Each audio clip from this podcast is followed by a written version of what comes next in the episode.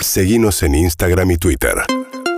arroba urbanaplayfm Bueno, y otro de los temas eh, que tiene que ver con esta vuelta a clases después de dos años de una presencialidad muy, muy, muy acotada, en algunos lugares más, en otros menos, pero los efectos también de estos dos años de pandemia nos hacen pensar, bueno, la vuelta a clases que por lo menos en las ciudades con barbijo de cuarto grado en adelante, y qué pasó en estos tiempos con la cursiva también, ¿no? Con el uso de la, de- de- del hábito de escribir manualmente, un problema. Es un problema. Valeria eh, Abusamra es doctora en lingüística, investigadora en el- en- del CONICET. Eh, ¿Cómo estás, Valeria? Buen día.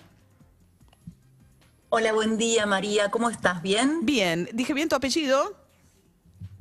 Lo dijiste perfecto. Ah, la, bien, la bien. verdad es que me asombra así de primera, siempre fue el- mi gran problema el apellido. Así que sí, muy bien. muy Bueno, bien. bueno. Valeria Abusamra, entonces. Valeria, ¿qué está pasando con la cursiva? ¿Se escribe menos? Uno de los efectos de la pandemia es que los chicos que ahora están volviendo a clase están en una situación en la que usaron menos la, la- la escritura manual. A ver, es un gran tema, María, este, justo para el comienzo de las clases. En realidad no es que la pandemia, por supuesto que la pandemia tuvo sus efectos en distintos niveles, digamos, en, distintas cuestiones, pero no es que, que la pandemia específicamente haya eh, dejado que se, se dejara de lado la cursiva. La cursiva se viene poco a poco, no sé si decir perdiendo, pero sí va bajando el nivel de uso también por la aparición de las tecnologías, ¿no? Eh, hoy vos me preguntabas, ¿hoy se escribe menos en cursiva? Yo te diría que en general, lo que implica escritura, hoy se escribe más que nunca. Hoy todos nuestros hijos, sobrinos, incluso los adultos, escriben más que nunca a través de un chat, a través de, de la- de las redes sociales. Es decir, en términos de escritura se escribe más que nunca. En términos de cursiva se está escribiendo mucho menos. Eso es una realidad. Y la pandemia, en todo caso, lo que hizo fue reforzar ese, eh, digamos, ese alejamiento de la cursiva, de esta modalidad de escritura, que en algún punto es tan importante para, para promover otras habilidades también, no solamente lo que implica lo grafomotor, el movimiento de la mano, sino que beneficia una cantidad de habilidades cognitivas generales. Al margen de, digamos, de saber escribir per se, vos decís que tiene otro- otros valores. Exactamente. ¿Por qué tiene otros valores? Mira, afortunadamente, a ver, yo, yo en general no estoy como.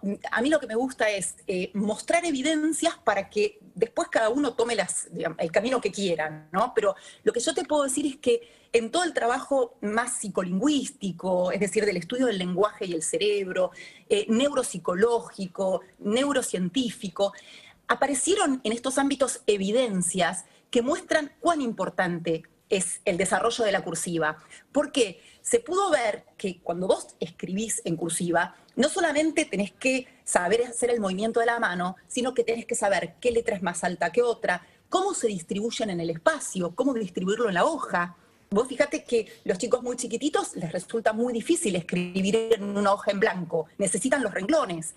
Entonces, esa configuración, más estar pensando lo que estoy escribiendo, por supuesto las habilidades de motricidad fina, eh, todo eso, eh, la prensión, cuánto tenés que apretar el lápiz, eh, la, digamos, la prensión, cómo lo tenés que tomar y la presión, cuánto tenés que apretar, son todas cuestiones que se desarrollan y que hace que sea mucho más complejo el escribir de manera manuscrita, sea cursiva, sea imprenta, que de manera eh, que en teclado, ¿está bien? Que Claro. tenés que escribirlo en una computadora.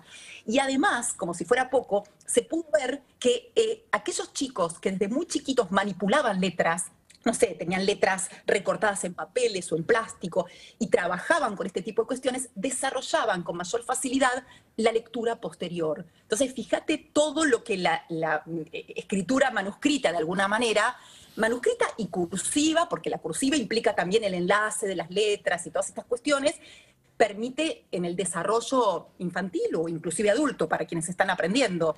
Claro, estamos charlando con Valeria Amusamra, es doctora en lingüística a partir de, bueno, esto que se ha detectado que, como decías, ¿no, Valeria? No tiene que ver solo con la pandemia, sino con una tendencia general que se está perdiendo la, la letra cursiva. Pero de todas maneras, esto, las escuelas, leí hace poco que una nota que en Francia están haciendo dictados masivos de adultos y chicos también para tratar de sostener la escritura manual, incluso entre los adultos, que ya lo incorporaron, obviamente, cuando fueron a clase, pero de todas maneras, las escuelas siguen sosteniendo la cursiva.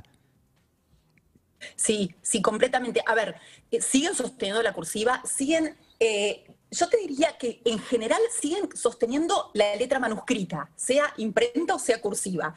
Pero, por ejemplo, en Finlandia, desde el año 2016, no es obligatorio el uso de y la enseñanza de la cursiva. Lo que hicieron fue poner más horas de enseñanza de cursiva para enseñar mecanografía, por ejemplo, porque ellos consideran que con eso van a beneficiar a sus estudiantes.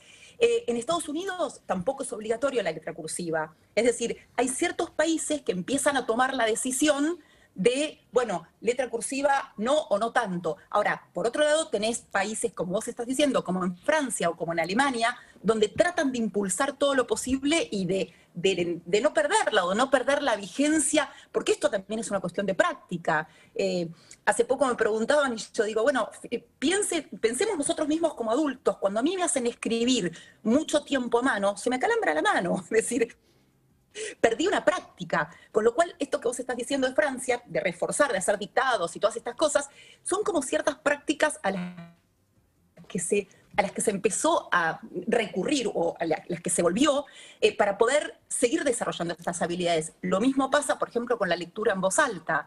Eh, durante mucho tiempo la lectura en voz alta no se realizaba. Hoy en día se sabe que la lectura en voz alta te puede dar mucha información de cómo están los procesos que están implicados en la lectura en esa persona. Entonces, son prácticas a las que se vuelve porque son todas prácticas culturales. Es decir, nadie nace sabiendo escribir ni sabiendo leer, sino que tiene que pasar por un proceso de enseñanza para poder desarrollarlo y, por supuesto, de posterior práctica. Vale decir que en Estados Unidos ya no es obligatoria la cursiva, o sea, se manejan o con mayúscula o con letra mayúscula o con computadoras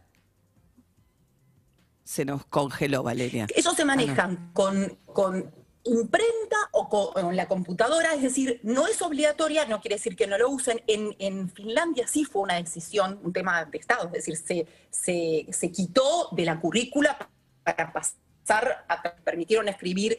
No perdieron, ellos destacan, ¿no? La gente que, eh, que está a cargo y que tomó estas decisiones, lo que dicen es, nosotros no dejamos de lado la letra manuscrita, el escribir a mano en papel. Lo que sí la letra cursiva. La letra cursiva. Bien, se nos va cortando, pero te escuchamos hasta aquí bien, ¿eh, Valeria? Bueno, Valeria Abusamra es doctora en lingüística, investigadora en CONICET, investigadora del Servicio de Neuropsicología del Hospital Evita, eh, Hospital Eva Perón, perdón, de San Martín. Gracias, Valeria. UrbanaPlayFM.com